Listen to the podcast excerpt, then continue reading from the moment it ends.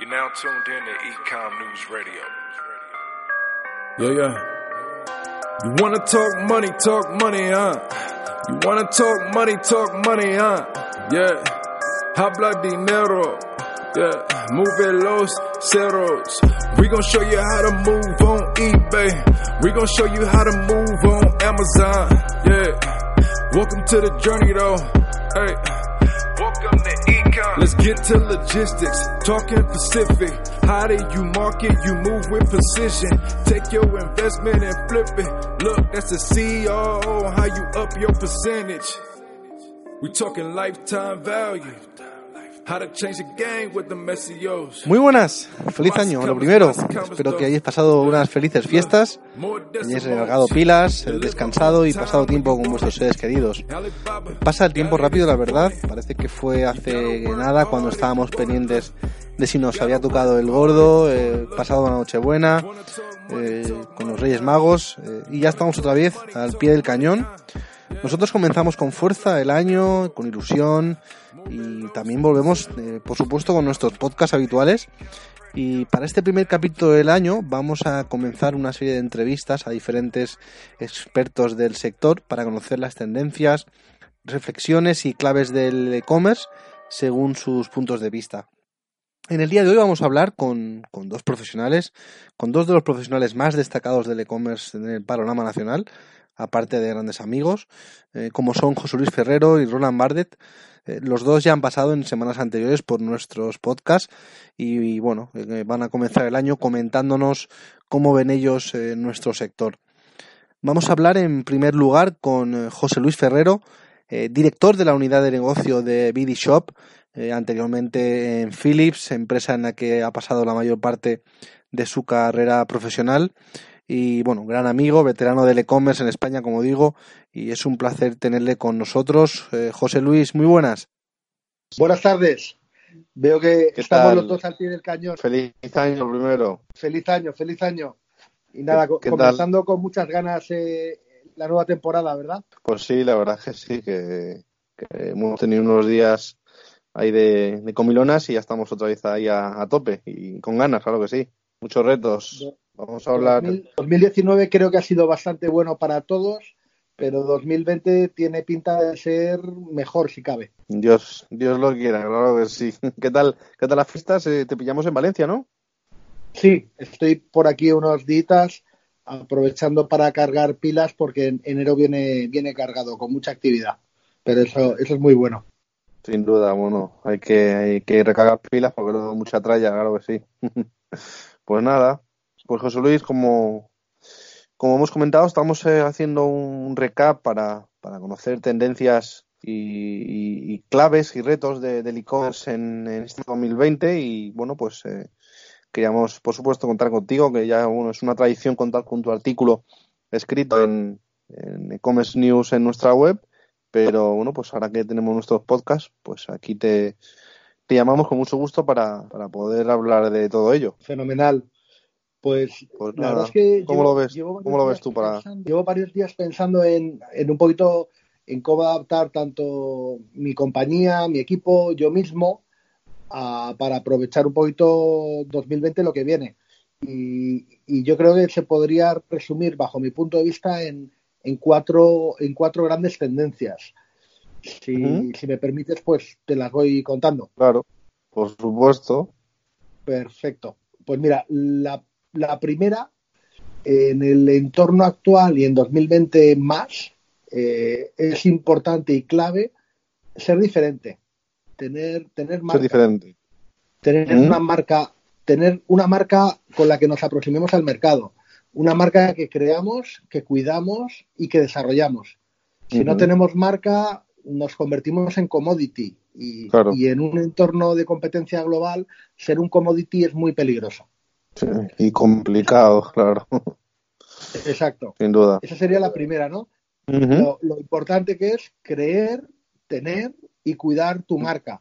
Tu marca de producto, tu marca de compañía, conseguir ese liderazgo de opinión, si es lo que quieres, o ese liderazgo de, de producto. La, la segunda para mí sería que el mercado ya no es Valencia o Madrid o mi comunidad autónoma, ni siquiera España. El mercado es global Y vale, sí, más nos vale estar preparándonos y con esa aproximación porque si no lo hacemos nosotros, el, el resto del mundo lo está haciendo claramente. Entonces, Claro. esa sería la segunda. La primera, tener marca y la segunda, ver el mercado de manera global. La tercera, eh, en el pasado hemos incorporado muchos proyectos de tecnología, de desarrollo de plataforma, de integración y, y el tiempo ha ido dando la razón a aquellas compañías que hacían ese crecimiento en e-commerce poco a poco, aprovechando plataformas de coste limitado eh, y aprovechando también la oportunidad que suponen los marketplaces. Y yo cada vez más estoy convencido 100% que los marketplaces, porque ya no es solamente Amazon, han llegado para quedarse, porque aportan y mucho. Es la manera más segura de testar tu modelo de negocio, tu modelo de producto y, y ver si el- hay un consumidor que quiera cogerlo, aquí Ujú. o en Rusia. Sí, sí, sí. Los marketplaces justo tenía una, una pregunta más adelante. Una tendencia claramente al alza, sin duda. Y la cuarta que os quería comentar es que eh, 2020 es un momento adecuado para crecer, para invertir Ujú. en crecer, no para hacer simplemente branding o posicionamiento, porque el resto del mercado está muy orientado a crecer, a vender, a hacer cosas duraderas. Entonces, eh, en 2020, para no quedarte atrás, has de seguir creciendo e invirtiendo. Al si resumimos las cuatro, qué importante es ser diferente, tener una marca que cuides, que crees, que te permita aportar valor al mercado. El mercado no está aquí, está en todas partes, el mercado es global.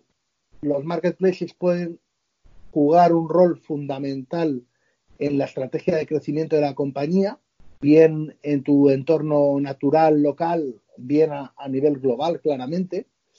Y cuarto y último, pues es el momento 2020 de crecer, porque el mercado online va a crecer muchísimo en España y en todo el mundo, y si no creces al menos a la velocidad del mercado, pues vas perdiendo posición competitiva. Te quedas atrás. Esa sería un poquito lo que yo espero para 2004 y al menos en lo que me voy a orientar en mi compañía, en crecer, en global, en cuidar las marcas y en, y en desarrollar marketplaces. Fenomenal. ¿Qué cambios crees que, que van a producirse en el, en el sector eh, e-commerce digital, tanto en España como, como en el mundo? ¿Qué, ¿Cómo lo ves? Vale, lo que estoy viendo es que cada vez hay mayor concentración. Y, y lo que en el pasado era una concentración donde alguien online se comía o era comido por alguien offline, yo creo que ahora empieza a ser también online con online y todo junto. Creo que eh, ese mercado global requiere una inversión en tecnología, experiencia de cliente, talento, que va a facilitar que los proyectos pequeñitos eh, sean absorbidos por otros un poquito más grandes o con Claro. velocidad de crecimiento mayor.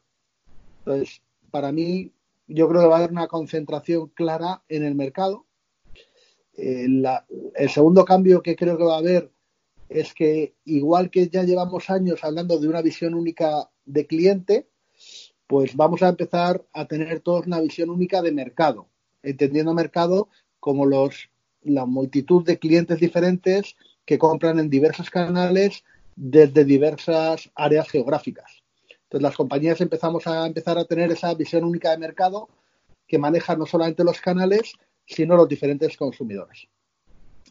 Y la tercera, con la concentración y con la visión única, pues sería esa, esa necesidad que apuntaba antes como tendencia de que o creces o te quedas atrás. Entonces, Claro. vamos a tener que crecer para mantenernos en el mercado. Fenomenal. Pues, eh, José Luis, vamos a hablar ahora también de, tecnología. Eh, ¿Qué tecnologías crees que, eh, que van a tener futuro en 2020 o un poco más allá, a medio largo plazo? Tecnologías disruptoras que, que creas que van a, van, a, van a estar para quedarse. Yo cuando, cuando pienso sobre tecnología, pienso en cuál es el beneficio de esa tecnología, ¿no? Y yo creo que todas las personas eh, buscamos tecnologías que nos faciliten la vida en dos aspectos básicos, ¿no? En la conexión y en la comunicación. Entonces, cualquier tecnología que facilite la conexión a nivel de cobertura, velocidad y capacidad de almacenaje y de gestión de la información, pues van a ser muy bien percibidas por, los consumidores y por las compañías. Y también aquellas, eh, aquellas tecnologías que faciliten la comunicación. Estamos ya habituados a los chat y chatbot. Estamos empezando a descubrir los asistentes de voz, Alexa, Google Home, y, y pronto, pronto nos empezamos a acostumbrar también a los buscadores por imagen. Entonces yo creo que en, en, esas dos, en esas dos áreas de beneficios, en las tecnologías que facilitan tanto estar siempre conectados como poderte comunicar y conseguir tu objetivo en el, en el mínimo, con la mínima interacción posible, van a tener todo el sentido del mundo. Claro.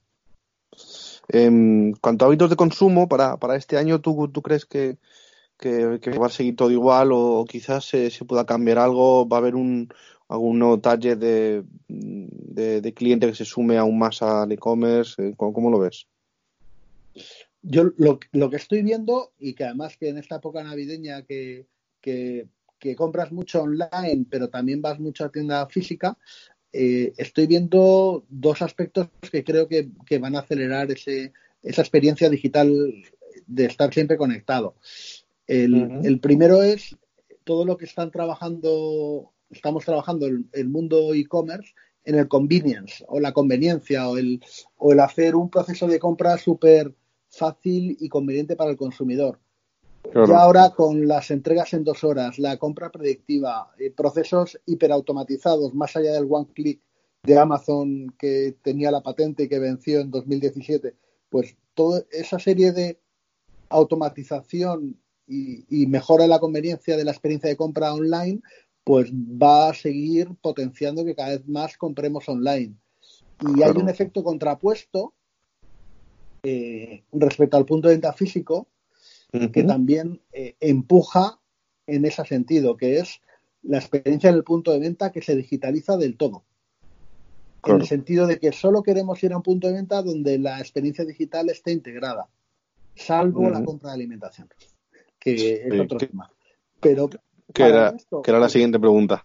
Es que era la siguiente pregunta. Pero cualquier otra experiencia de compra, eh, no entendemos no tener punto, o sea, no, no, entendemos en un punto de venta físico no tener eh, wifi abierto para poder consultar información y no entendemos que no haya puntos de recarga de batería y no entendemos que el, el vendedor no pueda hacer una consulta con la PDA del material que tienen en stock. O sea, queremos una, esperamos una experiencia absolutamente digital, digital. en el físico. Claro. Sí, sin duda. Eh, lo que decíamos del sector de la imitación, ¿el gran consumo por fin va a, va a despegar en 2020? Bueno, yo, yo creo que empieza a ser ya el momento, porque lo que no puede ser es que todos trabajemos en clave Llevamos años, llevamos años ahí diciendo ahí va a despegar, va a despegar, pero falta poco, ¿no? Sí, o sea, yo personalmente, claramente soy comprador de Prime Now. Eh, encantado, dos horas de delivery, maravilloso, satisfecho tanto, tanto la experiencia de comprar Prime Now a Amazon como Mercado de la Paz y como, como día. Eh, cuando he, en Valencia he podido comprar con, la app de Mercadona, la experiencia también ha sido muy buena. En, este caso, yo creo que el, consumidor ya está preparado. Falta que las que la oferta, las empresas, pues lo, potencien un poco.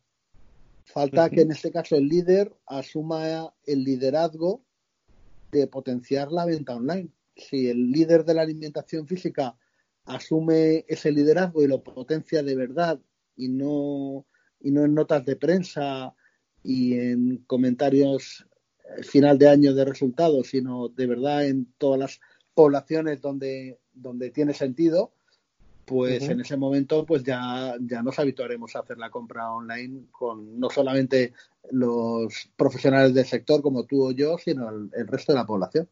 en este caso yo creo que el consumidor ya está preparado, falta que la industria dé de ese empujoncito y ese empujoncito lo tiene que dar el líder de mercado.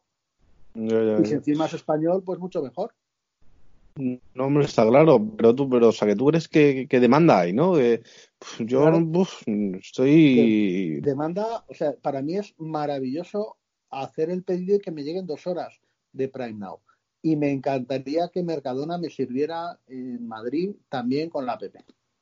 Y después de algunos años comprando en su página web, pues ya dije que era que no era una experiencia adecuada y, y decidí no comprarlo. Sí, sí. Pero claramente, o sea, el consumidor está preparado, el consumidor lo quiere, falta oferta, Falta oferta. falta oferta. Pero y, ese, pero y eso que, bueno, en 2019 Oferta que que cuide el convenience.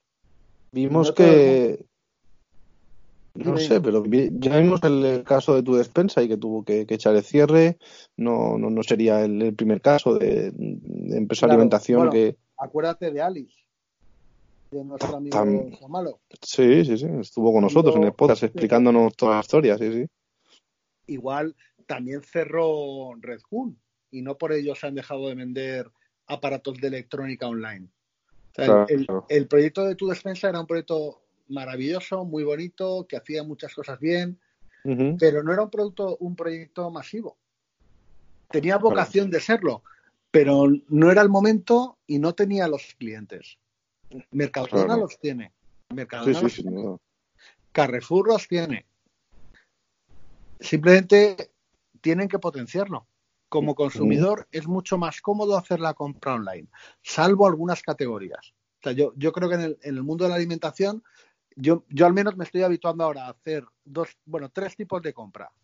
Una, eh, la compra recurrente que tengo programada en mi, en mi cuenta Prime, que me llega, no sé si es el primer lunes de cada mes, con la leche, papel, esas compras repetitivas que no te aportan valor y que lo tengo en suscríbete y ahorra y me llegan automatizadamente.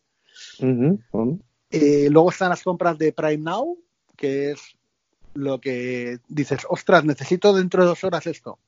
Lo añades al carrito, seleccionas la franja horaria o lo compras por la noche y te llega al día siguiente a las 8 de la mañana, maravilloso. Y, te- y tercero, cuando quieres un producto de calidad, pues ya tengo seleccionada una, una tienda de un- como un antiguo supermercado pequeño de barrio del- de los de hace años, que vende producto de calidad, con carnicería, frutería, Claro. verdura.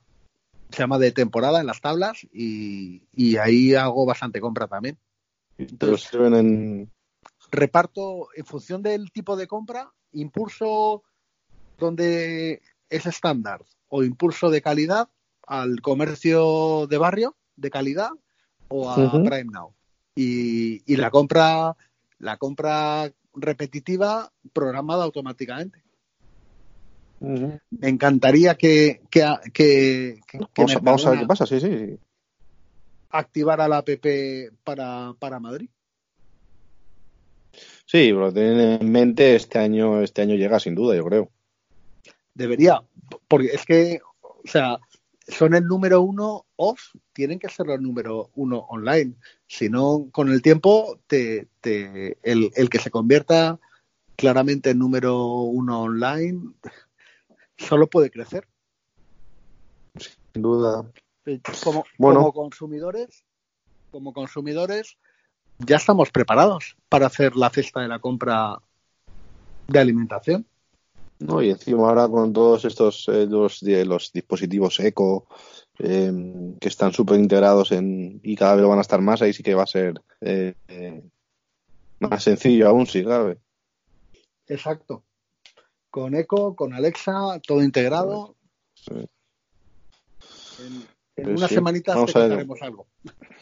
A ver, a ver, esperamos. La última pregunta ya, José. eh, para este 2020, ¿empresas o startups que creas que lo van a romper y que hay que tener en cuenta para este año? Eh, pues la verdad es que voy a empezar por empresas. Yo, la empresa que para mí va a romper y está rompiendo y que además, gracias a Dios, tengo la suerte de verlo en primera persona y muy de cerca es, es AliExpress. AliExpress, eh, jo, es, es una maravilla en el sentido de que por primera vez en España hemos tenido la suerte de que la central para Europa y Rusia está en Madrid. Sí, han puesto Y- Madrid. Y desde, y desde Madrid, eh, empresas españolas están dando el salto a vender en toda Europa y Rusia de una manera mucho más amable y fácil que, que fue la introducción con otros marketplaces, por no poner nombres. No mencionas ninguno, sí. Entonces, eso, es- eso, es, eso es maravilloso, porque de repente tienes en la finca de enfrente eh, un partner para internacionalizar tu, tu empresa. Y, y eso, vamos, eso es, lo, lo están rompiendo y, y lo van a seguir rompiendo porque tienen precios competitivos, precios en el sentido de comisiones y, y, vamos, mi colaboración profesional con ellos está siendo magnífica y cada vez, cada vez hay más marcas que se, que se suman al marketplace y con las que, con las que estamos cola- colaborando. Y, y luego, yo creo que también, eh, ¿quién más lo va a romper? Pues lo, bonito de las startups es que de repente una persona joven con una idea loca eh, puede encontrar relativamente maneras de probar el producto y, y está- tenemos un ecosistema en España digital tan abierto que, que si la idea tiene sentido, pues va a ser rápidamente incorporada. No, no te sabría decir qué es lo que creo que va a funcionar, pero estoy convencido de que hay mucha gente trabajando en garajes, entre comillas, y que nos van a traer muchas novedades y yo creo que tenemos ya un, un ecosistema donde se van a incorporar de manera amable, fácil y, y abierta. Fenomenal, José. Pues, pues muy interesante la charlita que, que hemos tenido. Y, A ver- y más a ver qué no- interesante a ver qué nos depara. 2020. Lo vamos a repasar en diciembre, a ver si lo que comentábamos al inicio de cuidar Eso la marca, glo- mercado global, marketplaces, especialmente AliExpress y, y invertir, a ver qué tal nos sale. A ver si la, la lotería nos toca durante todo el año. A ver si, a ver si acertamos, claro que sí. Pues eh, no te molesto más, José, que, que muchas gracias por atendernos y siempre es un placer, ¿eh? Igualmente, un abrazo muy fuerte. Llega el turno ahora del eh, siguiente de nuestros invitados. Él es eh, Ronan Bardet, es co-founder y Head of Growth de Club e-commerce, eh, además de fundador y CEO de Egi Group. Ronan es sin duda uno de los mejores profesionales y mayores entendidos del sector del comercio electrónico en España. Llegó a nuestros países en el año 2003 de la mano del por aquel entonces gigante de la electrónica, eh, Redcoon, y desde entonces no se ha movido de nuestro país. Eh, es para nosotros un, un verdadero placer poder hablar eh, hoy de nuevo con, con él. Bienvenido, Ronan. Muchas gracias por estar con nosotros. Es un placer eh, tenerte en nuestro podcast, de, en este primer podcast del año para, para hablar de, de tendencias e-commerce y un poquito de, de- de cómo se presenta el año. Pues un placer de, de estar aquí contigo y, feliz año a todos los que nos escuchan ahora. Efectivamente, feliz año para todos. Eh, bueno, Ronan, eh, estamos aquí para, para comentar un poco cómo, cómo se presenta el año, el 2020. ¿Qué tendencias crees que, va, que vamos a tener en e-commerce? Eh, ya sean algunas eh, a consolidar de años pasados o tendencias nuevas. ¿cómo, ¿Cómo lo ves? ¿Cuál es tu opinión? Mira, para mí lo que está a punto, bueno, a punto de pasar, o que la- las tendencias que estoy viendo eh, para 2020 es un poco, pues, eh, más, na- nada muy nuevo, ¿no? Más eh, continuación de lo que ya ha pasado en los años precedentes. Te diría que por mí sería quizás un papel esta vez más relevante y más importante del móvil en todo lo que es la digitalización de las compras, ¿vale? Es verdad que Ujú. el mobile commerce no es nada nuevo, vosotros tenéis un evento con este vertical desde hace no sé cuánto tiempo, no sé, cuatro o cinco años ya. Sí, no, más, más. En el 2013 eh, fue el primero, sí, que Seis años. ocho, ocho años ya. Sí, qué fuerte. Eh, pues eso, que hablamos desde hace mucho tiempo del, del mobile commerce, de, de- de- de la, la importancia de este, de este canal eh, dentro de, la- de- de las compras digitales pero yo creo que realmente eh, todavía no estamos aquí. Al final, cuando comparamos las tasas de conversiones que hay eh, entre pues eso, el desktop y, y, el móvil, todavía el, el móvil no permite una, una conversión de la misma manera que en el, en el, en el, en el ordenador, a pesar de tener más y más eh, pues, eh, porcentaje de, eh, de, visitas, de tráfico. de hecho, ya tiene más tráfico que cualquier ordenador o cualquier otro, otro canal, el canal móvil. Por lo cual yo creo que ya esta vez, este año, lo que, ver, lo que veremos es que realmente vamos a tener pues eso, una, unas compras, una, una, un porcentaje, un peso de las compras ya el canal móvil más y más relevante, más y más importante, y también el tema del pago, que, que, vemos de más y más usando eh, el móvil como un terminal de pago, eh, dejando las tarjetas físicas en casa y usando el móvil como, eh, como, como, medio de, de, de, pago en las tiendas físicas también. Así que eso sería, sería un poco lo que yo veo como tendencia real, ¿sabes? Cosa real, no, no te hablo de, de VR commerce, de realidad virtual, de voice commerce de, o, hasta de chatbots, que también estaban muy de, eh, hace 3, 4 años y al final, sí, sí. ¿cuántos e-commerce de verdad están usando un chatbot ahora? Pues muy, muy pocos, realmente. Eh, así que para mí eso, para cosas reales, concretas, el móvil, eh, creo que realmente ahí vamos a pasar a, a, a, un uso más concreto, más real, un peso más importante en las transacciones de, del canal mobile eh, aunque todavía sé que, que quedan eh, mucho por hacer en este canal. Eh, cuando te hablaba antes de las tasas de conversión, mira, el año pasado estuve en, un, en una, una competición de startup en, en Francia y hubo una startup joven de dos, tres años no más, donde el único producto slash servicio que ofrecía era optimizar pues el, el funnel de compra de, eh, de la parte mobile.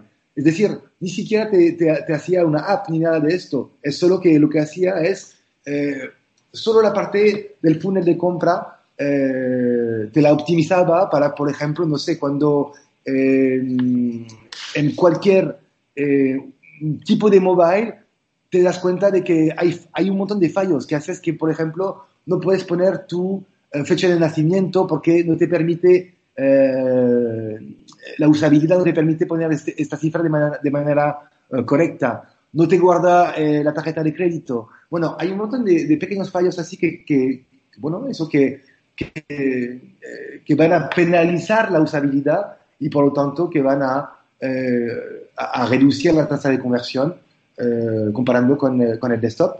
Y este, esta startup se, pues eso tenía como, no sé, 150 checkpoints eh, que aplican a, optimizar eh, tu, uh, tu, tu, final de compra en, en el mobile. Voilà. Y este tipo de, de, empresas demuestran que todavía, pues eso, hay que mejorar esta parte.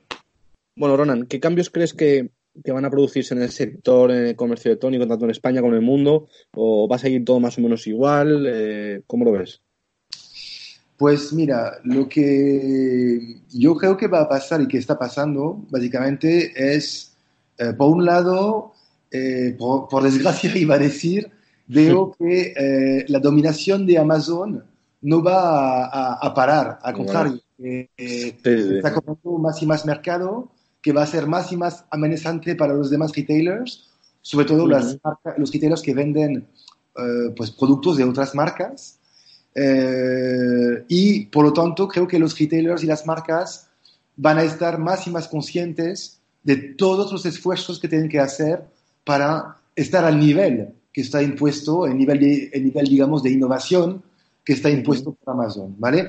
Por lo tanto, eh, creo que también muchos de estos eh, retailers grandes y medianos van a apostar slash invertir por eh, lo que es la, la, Open Innovation, intentar un poco acercarse más a este mundo eh, de las startups, eh, del e-commerce pure player, para entenderlo mejor, para inspirarse y, como he dicho, para estar a nivel de esos grandes players como Amazon.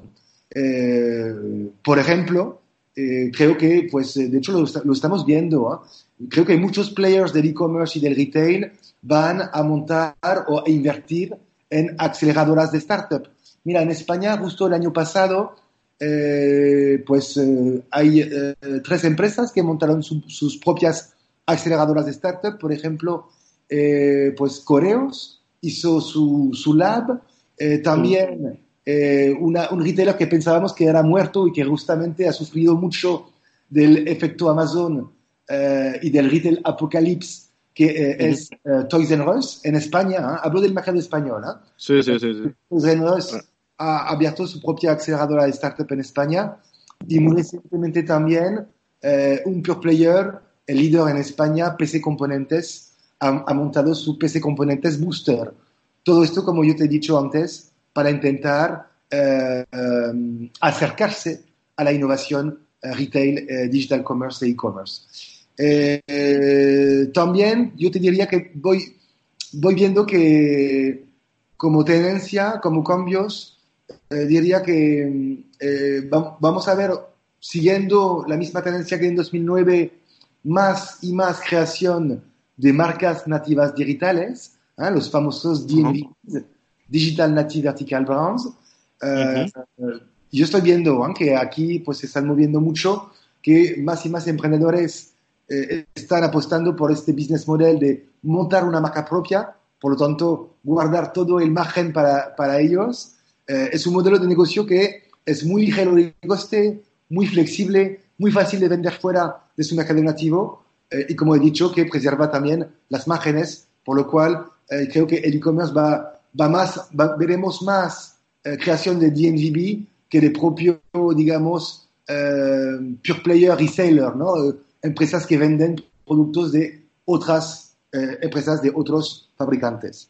Eh, y como último también para mejorar las, para mejorar las márgenes y aprovechar el tráfico, todos los, uh, no todos, pero muchos de los grandes players del retail y, del, eh, y los grandes pure players e-commerce creo que van a, si ya no lo han hecho, van a abrir un marketplace vertical eh, o no, de hecho, eh, pero van a aprovechar todo el tráfico que tienen para poder sí. pues, vender productos de otras eh, empresas y así aumentar sus ingresos, porque lo sabemos, ¿no? Lo que, lo que hace el, el, el, el beneficio de los consumidores y el, problema de, lo, de, los retailers en, en el e-commerce es que los precios están transparentes, se pueden comparar en cualquier momento eh, los claro. precios de, de, los productos, por lo cual eh, se reducen los márgenes. Así que aunque tienes muchísimo tráfico, eh, por ejemplo, pues un PC componentes tiene mucho, mucho, mucho tráfico,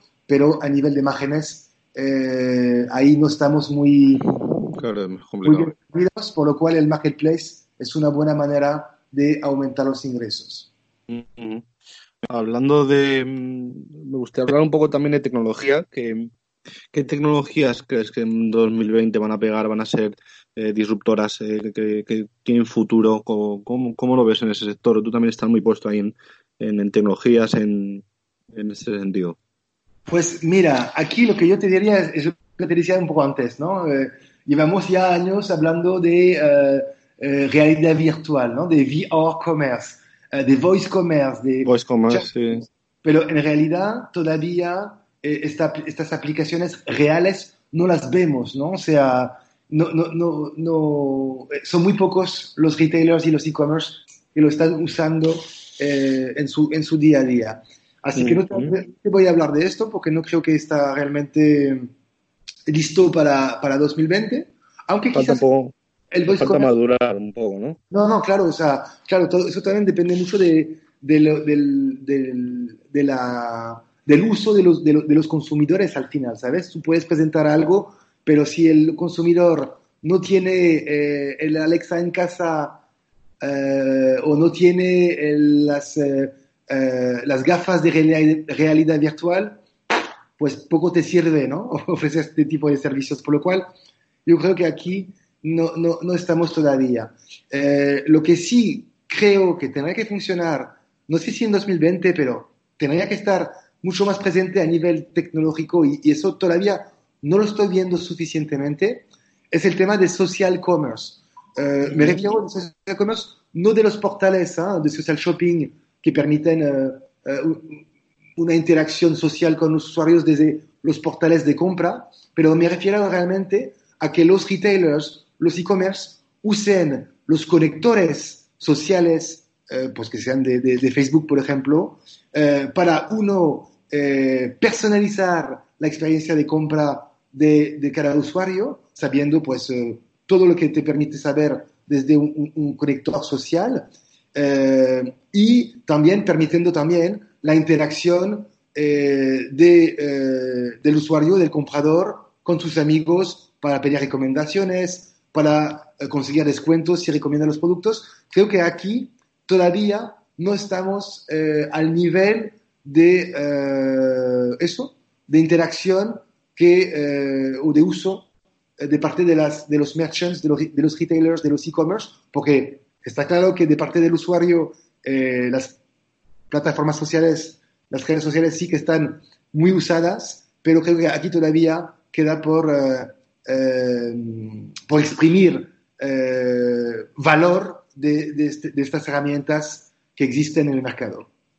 Uh -huh. Lo, en, en, cuanto a hábitos de consumo, ¿tú crees que va a seguir todo igual o, o va, va, a cambiar o va a cambiar algo? ¿Se, se van a incorporar nuevos targets? Eh, ¿cómo, ¿cómo, lo ves en ese sentido? A nivel de consumo es lo que te decía también en la, en la primera pregunta, ¿no? Te, te diría que eh, más móvil, o sea, más consumo móvil, es lo que, uh -huh. yo veo también por las... Uh, sí, las, las, generaciones Z, ni siquiera sé si usan el, el, el pues, ordenador, eh, ¿sabes? Creo que no. -huh. Así que no, ya más móvil, sí.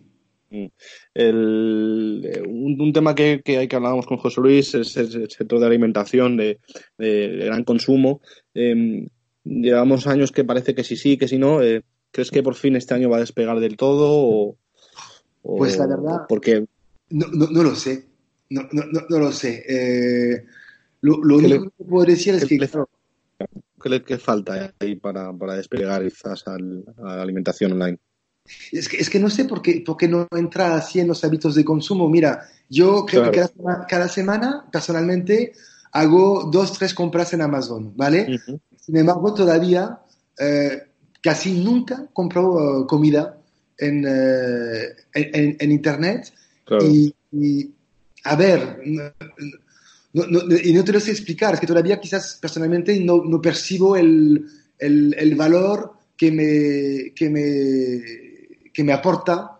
Eh, el value proposition quizás todavía es demasiado, demasiado bajo para gente como yo, ¿no? O sea, joven y urbano. Claro, sí, eh, sí. a 30 metros de mi casa tengo un Capravo, tengo un Mercadona, eh, mis compras las, las, hago una vez a la semana, me dura básicamente 15 minutos.